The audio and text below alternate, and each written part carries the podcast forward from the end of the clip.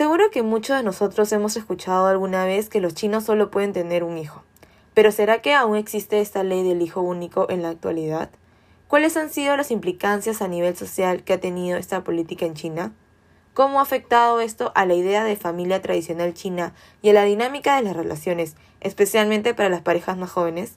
En este episodio conversaremos sobre la política del hijo único, su evolución y las consecuencias en los diferentes aspectos para la sociedad china. Sinodiálogo nace por la necesidad de compartir y difundir diversos temas sobre China de una manera divertida, fresca y diferente. Se sabe que hay mil y un mitos sobre este país y en este podcast te contaremos lo que hemos aprendido y vivido en el gigante asiático. Somos Elena, José y Diana, tres apasionados de esta cultura, que de lo poco o mucho que sabemos, queremos transportarte por unos minutos a China para conocer y aprender más de este fascinante país. Esto es Sinodiálogo Podcast. Hola, hola, bienvenidos a un nuevo episodio de Sinodiálogo. Como siempre acá estamos Eriana, José y quien les habla, Elena. Hola, bienvenidos otro jueves con nosotros. Hola chicos, gracias por escucharnos. Y bueno, hoy hemos traído el último episodio de esta primera temporada. ¿Y por qué último? Porque bueno, cuando planeamos este podcast decidimos hacer 10 episodios por cada temporada, entonces este ya sería el episodio número 10, así que bueno, estamos muy agradecidos porque este podcast ha tenido un éxito que de verdad nunca pensamos, eh, o nunca pensamos tener, al menos al principio, ¿no? Hemos visto que nos escucha gente no solo de Perú, sino también de Argentina, Estados Unidos, México, Reino Unido, Japón, Taiwán, y de verdad es que nos ha sorprendido gratamente todo esto. Nunca pensamos llegar a tantos países y obviamente todo eso gracias a ustedes, ¿no? Que nos escuchan, que nos comparten. Cada like, cada comentario cuenta, así que te, muchas gracias por ese apoyo que hemos tenido. Así que bueno, bueno, para terminar ya esta temporada más bien, hemos decidido tocar un tema muy importante que es este tema del hijo único, de cómo se ha ido desarrollando en China y cuáles han sido en general sus consecuencias en la sociedad china a nivel de de cómo se estructura la familia, cuál es el futuro para las mujeres chinas que deciden eh, progresar profesionalmente y dejar un lado a la familia. ¿no? Creo que ese tema del hijo único es muy complejo y ha, y ha cambiado definitivamente la forma en la que eh, la, la, sociedad china ve cómo es este modelo de familia tradicional. ¿no? Seguro todos habrán escuchado que en China solo se puede tener un hijo, el gobierno chino no te deja tener más porque son muchos y bueno, la población se está descontrolando. Entonces, por ejemplo, Diana, usted, yo te conozco, conozco a tu familia y ustedes son tres, ¿cierto? Son tres hijos. Dime, por favor, cómo han hecho para... Supuestamente los hijos no pueden tener. De hecho, es una pregunta que me hacen bastantes personas, justo con el tema del, del, hijo único, que se conoce mundialmente, ¿no? O sea, todo el mundo sabe que en China solo se puede tener un hijo y cuando me ven y me dicen, ¿tienes hermanos? Y dije, sí, tengo uno. Y luego digo, tengo otro. Y yo, ¿cómo que puedes tener, tus papás han tenido tanto? Y digo, bueno, que todos nacimos en Perú y ese sería como que la principal es emotivo. Pero, por ejemplo, si yo recuerdo, yo recuerdo bastante ver las fotos familiares de mi abuela, la época de mi abuela, y ellos son un montón, son como más de 12 hermanos. Son 12 hermanos y, bueno, aparte que ella también vive en el, en el campo, ¿no? Entonces son un montón. Entonces dices, ¿cómo es posible que haya esta ley de hijo único, pero que aún así, ponte, mi abuela ahora tiene como ochenta y tantos, son 12 hermanos. Y la familia va, yo tengo un tío que creo que tiene 5 años, una así fue. Entonces es bastante interesante saber qué ha pasado. Sí, incluso para los que estudian chino se habrán dado cuenta que es muy particular el hecho de que para, para cada persona en la familia hay un nombre distinto. Es decir, para tu tío mayor se dice de cierta forma, para el tío menor se dice de, otra manera. Es, para tu abuelo de parte de mamá se dice tal, y para abuelo de parte de tu mamá se dice de otra forma. Entonces, ahí vemos que también antes, en el pasado, o sea, los chinos eran de familias numerosas, realmente numerosas, y por eso había estas distinciones entre edad, entre el lado paterno, el lado materno. Entonces, bueno, ¿cómo hay que comenzar eh, contándoles un poco de dónde viene esto, ¿no? Comienza a partir de la política, esta política, política del hijo único comienza en 1979. En realidad es una política un poco, de alguna otra manera, ¿no? E, esta cuestión del control de la natalidad es poco controversial a veces. Sin embargo, como bien mencionaste, ¿no? Hay que recordar que en el contexto de finales de los años 70, los años 80, ¿no? Hay un gran crecimiento demográfico en China y con el objetivo, desde luego, de de repente reducir, controlar algunos problemas sociales y ambientales, que el el gobierno chino limita, desde luego, ¿no? la, la tenencia ¿no? de, de, un hijo por familia a partir de, del año 79. Ahora, hay varias acepciones que creo que aquí habría que dar, por así decir, luz. La primera es que esta política en realidad se, se enfocaba más en la etnia mayoritaria, ¿no? que es la etnia Han, que es básicamente más del 90% de toda la población china. Para las etnias minoritarias, que como ya le hemos hablado en un episodio anterior, no aplicaba esta política del hijo único. Uh -huh. Adicionalmente, digamos, hay una variable urbana, ¿no? Gran parte de la población en las ciudades eh, tenía que aplicar o seguir ¿no? esta política, sobre todo porque, digamos, en China también existe este otro concepto de control del lugar de, de, natalicio que se llama el hukou. Entonces, un ciudadano chino tiene acceso ¿no? a diversos servicios de, del gobierno en base a donde has nacido. ¿no? O donde eh, resides. Exacto. Y de hecho, digamos, el Estado podía controlar específicamente ¿no? en base a este registro. ¿no? Sin embargo, por ejemplo, hay en, en algunas zonas rurales todavía se podía tener más de un hijo. Sin embargo, lo que sucedía es que muchos hijos no eran registrados. Ahora, esta política tiene sus pros y sus contras, ¿no? Hay que remontarnos obviamente en el contexto de los años 80 hasta el 90, pero los nacidos, ¿no? Entre los 80 hasta el 2015, ¿no? 2000, eran, digamos, los hijos de, la, de, de, esta ley. Pero es en realidad a partir del 2013 en donde se relaja un poco, ¿no? La, esta política del hijo único, en donde, por ejemplo, sostienen que si es que en la pareja, ¿no? Uno es hijo único, puedes tener hasta dos hijos. Y posteriormente, bueno, la, la eliminan, pues, ¿no? En el 2015. ¿Y qué pasaba si había una pareja y tenía más de un hijo? ¿Qué sanciones le imponía al Estado? Desde luego es una multa, ¿no? Una multa que, eh, que de hecho, bueno, era un montón de dinero, ¿no? Y que mucha gente no la podía pagar. Por eso es que, por ejemplo, en, la, las zonas rurales, parte de las familias que tenían un segundo, tercero, cuarto hijo, no los registraban. Y estas personas obviamente se convertían en lo que posteriormente se va a conocer como los migrant workers, ¿no? Que eran básicamente, ¿no? Estas migrantes de las zonas rurales a las ciudades que obviamente no tenían acceso a los servicios que el Estado podía proporcionar como educación, salud, etc. Y también había abortos forzados,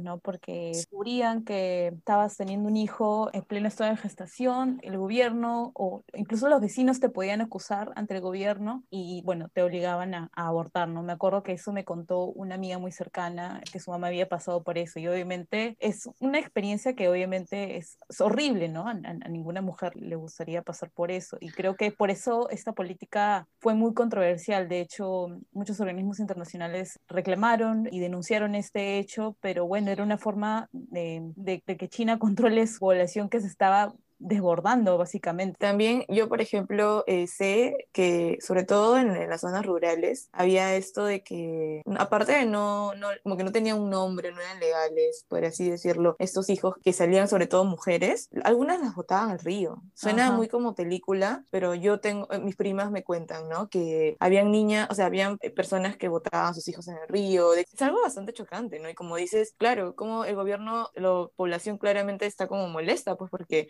es como de tantos años decirme no tengas hijos y ahora, bueno, ya ten hijos, quiero que tengas todos los hijos que puedas, por favor, porque cada vez hay más personas mayores. Y de hecho, eso es, era mucho peor si eso sucedía en personas con cargos altos en la parte política o militares. Yo tengo un tío abuelo que su segundo hijo por muchos años no fue reconocido porque quisieron tener un segundo hijo, ¿no? Primero fue hombre, ya, si tienes un hombre ya no, pues, ¿no? Pero, por ejemplo, yo, tengo bastantes este, primera, primas mayores. Como cuando eres mujer, te dan, a los papás le dan como esta oportunidad de poder tener un segundo eh, hijo, ¿no? Para que sea hombre. Entonces, ahí es, y algunos siguen intentando. De hecho, hubo una noticia de una mujer que hablaba de que ella tiene siete hijos, rarazo ahora, ¿no? Obviamente después de, de, que la ley ya no existiera, tiene siete hijos, y, pero ¿por qué? Porque dice que no se quiere quedar sola. Ha pagado mil multas y dicen que, y son hijos como en escalerita, ¿no? Porque dice que en algún momento, si uno sabe estudiar, el otro va a venir y poco a poco te va a poder tener a todos juntos y en algún momento dice que nunca, se, nunca va a estar sola. Obviamente la señora tiene un montón de dinero, un montón de negocios y criar siete hijos no es tan fácil. O sea, criar uno no es fácil, imagínense uh -huh. siete. Ahora, esto origina desde luego también un tema social bastante fuerte, ¿no? Sobre todo en la formación de identidad, ¿no? De esta generación, ¿no? Que se denomina los pequeños emperadores, ¿no? Porque recordemos al tener un hijo, digamos, toda la familia está, digamos, supeditada a engreírlo, a brindarles todo lo, lo que el niño quiere. Entonces eso en realidad ha generado ciertos problemas en, en la construcción de identidad, ¿no? De esta generación, en donde, bueno, de, experiencia personal, ¿no? Hay, hay muchos, por ejemplo, tienes a los dos papás, pero también tienes a los abuelos, que obviamente, digamos, no escatiman en, recursos de estudio, de, de, de, regalos, ¿no? De un montón de cosas que permiten al niño, digamos, vivir bien, pero a su vez, digamos, es una presión para él, ¿no? Porque más adelante él tiene que, por así decirlo, la pirámide se invierte, ¿no? Porque él es el que tiene que, en la juventud, ¿no? En la adultez, tiene que eh, mantener, ¿no? A los papás y a los abuelos. Y emocionalmente también puede tener algunas consecuencias. Digo, el hecho de que toda la presión, como tú dices, tanto económica, social, emocional, esté solo en un hijo. Aparte, súmenle también el hecho de que estos hijos van a los internados. Entonces, eh, imagínense el grado de engreimiento que deben tener. Ellos van a internados, no están toda la semana, regresan y les permiten muchas cosas. Sí, justamente lo, para enfatizar el tema que mencionaste tú, Diana y José, que obviamente las familias antes preferían el, varón para que obviamente preserve el apellido familiar, ¿no? Este, que no se pierda. Entonces, es, lo que pasaba era que obviamente, como decía José, los varones crecían muy engreídos, no tan hábiles con muchas tareas, porque obviamente les daban todo, ¿no? Y las eh, mujeres chinas obviamente, al tener que demostrar ellas que sí eran capaces de muchas cosas, porque su familia, por así decirlo, no le, no le tenían fe, entonces, en comparación de habilidades, las mujeres chinas eh, han tenido que tratar de sobresalir y de estar como que a la altura, por así decirlo, de lo que su familia espera de ellas, ¿no? Por eso es que a veces se dice, obviamente eh, no siempre es verdad, pero que las mujeres chinas son más capaces de muchas más cosas por este mismo hecho, ¿no? Porque los hombres crecen un poco como que cuidados, resguardados y las mujeres chinas no, ¿no? Sí, es interesante lo que mencionas porque de hecho esta política ¿no? tiene un eje transversal que impacta directamente ¿no? en, la, en las mujeres. Concretamente, ¿no? no solo por lo que mencionas, que es un tema mantener el apellido y demás, sino está muy ligado también al tema económico, ¿no? sobre todo en las zonas rurales. Las familias chinas preferían tener un, hijo para eh, preservar el apellido y la descendencia. El hecho de tener un hijo varón estaba muy ligado al tema de la mano de obra, ¿no? Poder trabajar la tierra, ¿no? Entonces, muchas veces eh, cuando salían o cuando tenían ¿no? hijas mujeres, eso implicaba, digamos, gran presión para la familia, sobre todo porque recordemos, en la reforma agraria china, mucho de la tierra, ¿no? Que se prestaba, digamos, para los pequeños agricultores, era necesario tener o ser varón para poder, digamos, trabajar la tierra. Y al no tener, por ejemplo, hijos hombres, eso significaba, ¿no? Eh, la familia iba a perder la tierra cultivable, ¿no? Entonces, ahí también hay un, hay un, hay un factor importante en cómo esta política del hijo único ¿no? ha afectado también directamente a las mujeres. Un ejemplo muy claro, la película de Disney de Mulan. ¿Se acuerdan? ¿Sí o no? Pero es verdad.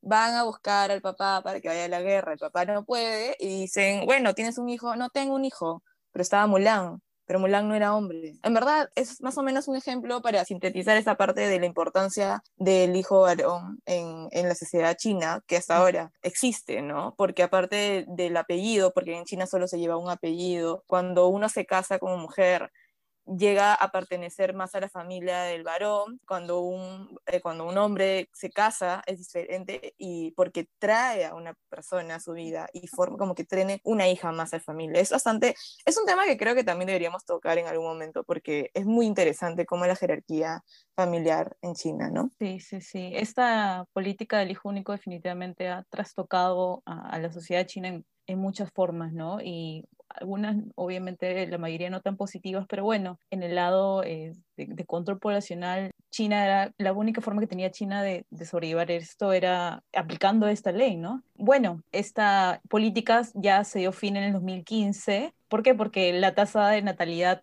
obviamente cayó y ahora, por ejemplo, los chinos tienen la mitad de hijos en comparación a 20 años atrás, ¿no? Esto ha hecho que la pirámide poblacional se haya invertido, que en el futuro va a haber más población adulta mayor y esto afecta obviamente la competitividad de China porque se necesita gente joven para que pueda trabajar, para que pueda producir, para que pueda actividad, eh, impulsar la actividad económica del país, ¿no? Entonces han previsto eh, que, bueno, esta política va a afectar de manera negativa a China en las próximas décadas, cuando China todavía ni siquiera es un país desarrollado, ¿no? Entonces, este, definitivamente eh, va a ser interesante cómo China logra eh, revertir y, solucionar ese tema del hijo único que creo que les ha jugado en contra, ¿no? Ahora, por ejemplo, algo que me gustaría también añadir es el tema de cómo, a pesar ¿no? de, digamos, eliminar nuestra política del hijo único, parejas chinas no ya no quieren. digamos, exacto, no, no tienen las ganas, ¿no? Por así decirlo. sí, pues como que ya me han dicho tantos años no tengo, tengo hijos. Ya fue. Y ahora me estás diciendo que tenga hijos, o sea, decídete, ¿no? Una cosa así creo que es. Claro, aunque las parejas tengan ya la abolición ¿no? de, esta ley, ya no tienen ganas de tener hijos, ¿no? Y principalmente yo, yo creo que se le puede atribuir al aspecto económico. Lo que cuesta criar ¿no? un hijo en China, digamos, desde este, desde luego el nacimiento hasta la universidad, es probablemente una de las inversiones más grandes existentes, ¿no? Si se compara quizás con otros países, ¿no? Porque hay que pagarle de educación, salud, digamos, y una serie de otros servicios, y más aún en China, ¿no? Que creo que la gente está desmotivada de repente, ¿no? De, de tener más hijos por esas razones económicas. Sí, y también creo que otra de las razones es esta competitividad china en el área profesional, ¿no? Es al ver tantos jóvenes que todos buscan eh, mejorar su situación de empleo y de progreso social, obviamente quieren prepararse más, ¿no? Quieren destinar más tiempo, más recursos a poder no solo acabar la universidad, sino también hacer una maestría en otro país, conseguir mejores empleos. Y sabemos que, sabemos que la mayoría de empleos en China son de trabajos hasta los sábados o incluso domingos, hasta muy tarde. Entonces, para crear una familia necesitas tener tiempo. Entonces, este, los profesionales chinos jóvenes, sobre todo las mujeres, prefieren dejar de lado ese aspecto de, de, maternidad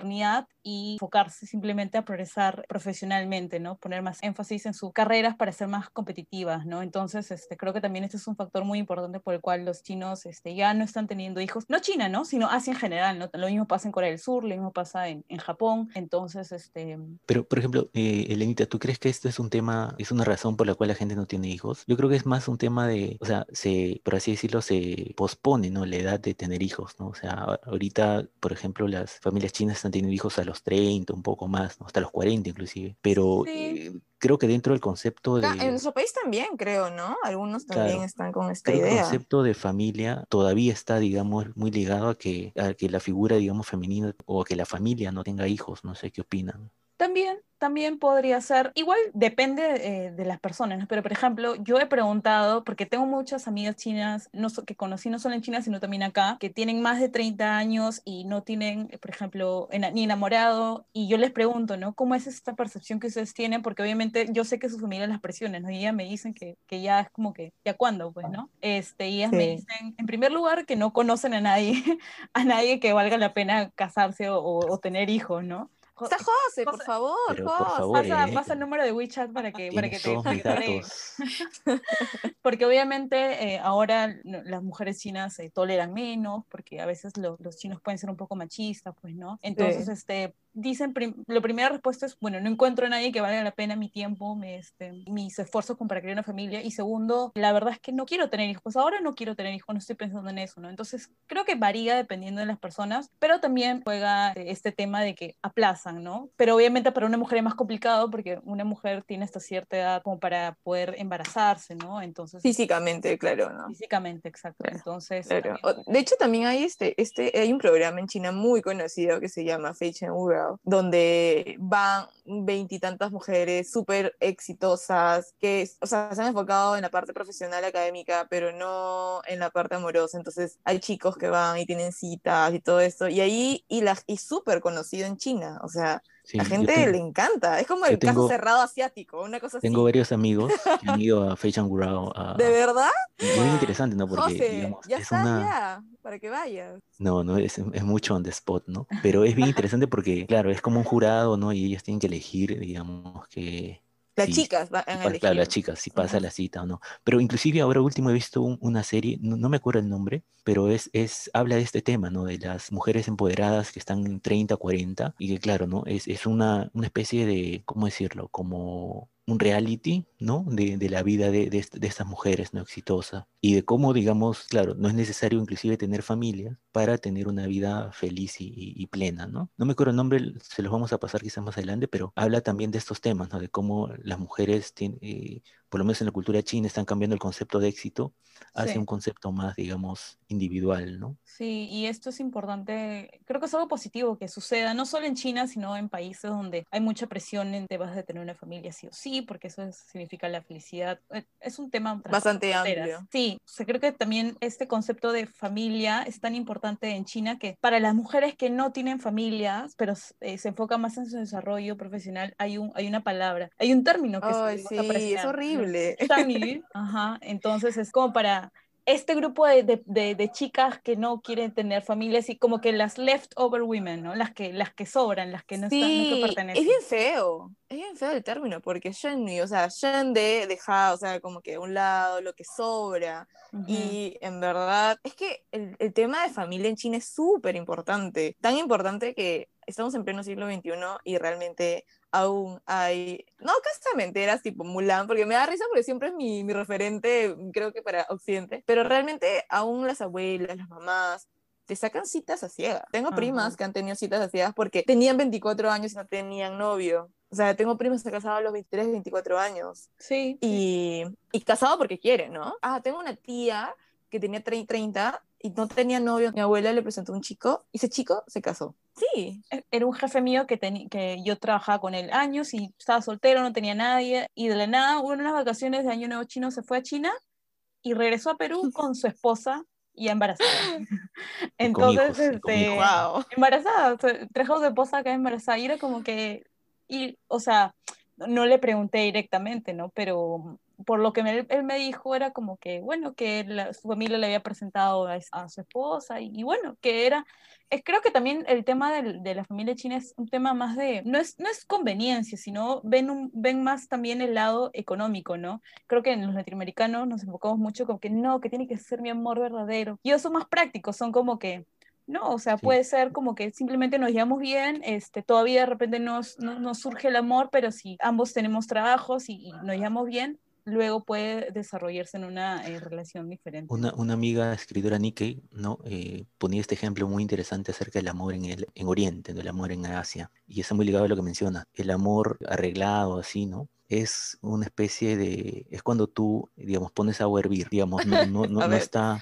Es una tetera que le pones ahí y claro, no está en ebullición, ¿no? Sino toma tiempo de calentarse y desde luego, ¿no? De, de convertirse en agua hervida, ¿no? Haciendo una, Ujú. una como es lo mismo. Las dos parejas, por ejemplo, no necesariamente tienen que amarse, no necesariamente tiene que haber pasión, Ujú. sino tiene que haber quizás pragmatismo, actitud positiva y con los años, desde mi experiencia, ¿no? Personal, de, digamos, familiar, y, Ah, ya. eh, el amor surge, ¿no? O sea, es eso, ¿no? Es, es una especie de, de Sí. tetera con agua que toma su tiempo en e- ebullicionar, ¿no? Sí, igual también Pero- pasa con los de Medio Oriente, ¿ah? Los de Medio Oriente también tienen más o menos esa, esa visión.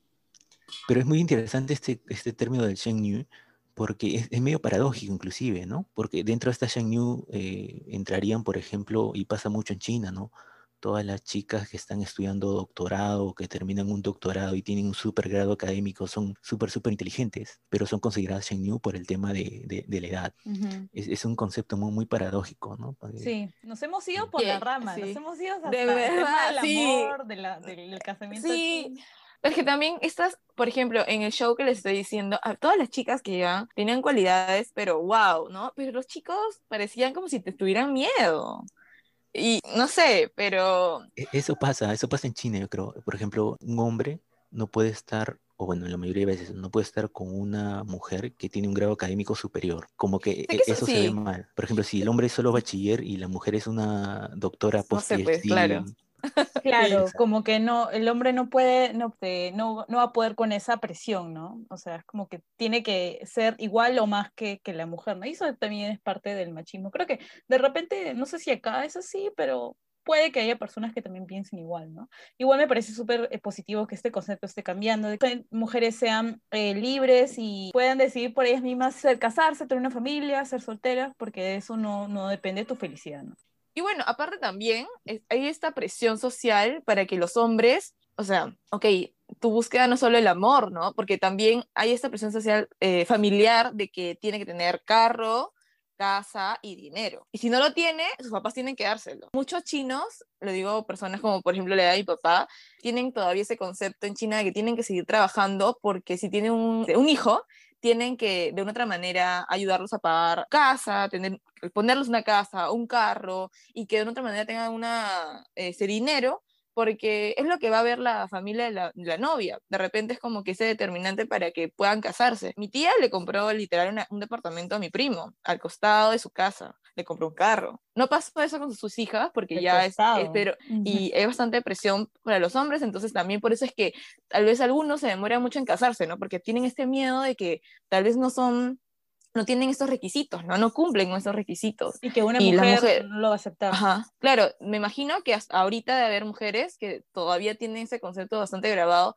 Hay algunas que están más empoderadas y dicen, no, no es necesario, trabajemos juntos, ¿no? Pero es una, una costumbre bastante, bastante de, de años, así como esta costumbre de que antiguamente, habló muy, muy, muchos, muchos años, de que a las mujeres cuando se casaban ya llegaban a pertenecer a la familia del hombre, ¿no? Entonces eh, la, la familia le daba como joyas, dinero, cosas de valor, porque se iban a ir de casa. Entonces, si en algún momento su familia, su esposo o la familia del esposo lo trataba mal o algo, tenían esta como guardadito dinero o joyas para poder comer, para poder venderlo, para poder como sobrevivir. Y hasta ahora se tiene esta, tradición, obviamente no con el mismo objetivo, pero sí cuando uno se casa les dan las mujeres como estas joyas, sobre todo joyas. Tú ves a las novias llenas de oro por todos lados. Sí, o sea, definitivamente eh, el, concepto tradicional de, familia, de lo que es, debería ser una, una pareja, este, de lo que es lo que, lo que te completa a ti como ser humano está cambiando, no solo en China, ¿no? sino en, todos los países. Igual en Latinoamérica somos muy tradicionales en ese tema también, este, y obviamente... por la religión. Claro, la, la, sociedad espera que, que, te cases porque la familia es el núcleo, ¿no? Pero creo que debe haber en general mayor libertad, ¿no? De poder elegir cuál para ti es el camino en lo que te va a llevar a ti felicidad, ya sea con hijos, sin hijos, casado, no casado, ¿no? Entonces me parece positivo que en la sociedad china, que era muy estricta en ese tema, poco a poco los jóvenes están dando más la libertad de poder elegir su propio camino y, y sin presiones, sin, sin ningún tipo de, de estigma por no, cumplir lo que la sociedad dice, ¿no? Entonces, qué bien que se esté cambiando eso para una mejor sociedad donde todos sean más felices, ¿no?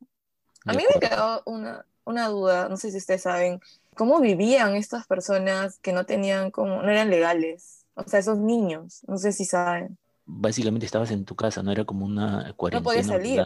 Así es, y inclusive, claro, no ibas a la escuela, pues, ¿no? Porque, digamos, no podías acceder a la escuela por el tema del juco, te enfermabas, tenías que ver cómo, cómo curarte, ¿no? O sea, básicamente eh, no existías, ¿no? Dentro de la estructura de Estado de China, pues, ¿no? Sí, es verdad. Bueno, eso me daba como curiosidad porque yo digo, ok, naces y, y, bueno, no te, no te reconocen qué pasa contigo. Y creo que eso también lleva a lo que estaba diciendo José, al tener una educación tal vez es de en el colegio y todo esto, no tienes, acceso, no tienes acceso a la educación, trae consigo el hecho de que vayas a trabajar en algo técnico, ¿verdad? Y las fábricas en China abundan. Sobre todo dicen que había más eh, gente con más hijos, sobre todo en el sur, en Cantón, donde justo hay más fábricas también. Sí, es bueno, como ustedes ya han escuchado, nos hemos ido por las ramas porque este es un tema, un tema muy complejo, como todos los que hablamos, ¿no? Creo que eh, hay para debatir mucho más y bueno, repetimos, ¿no? Que esto es,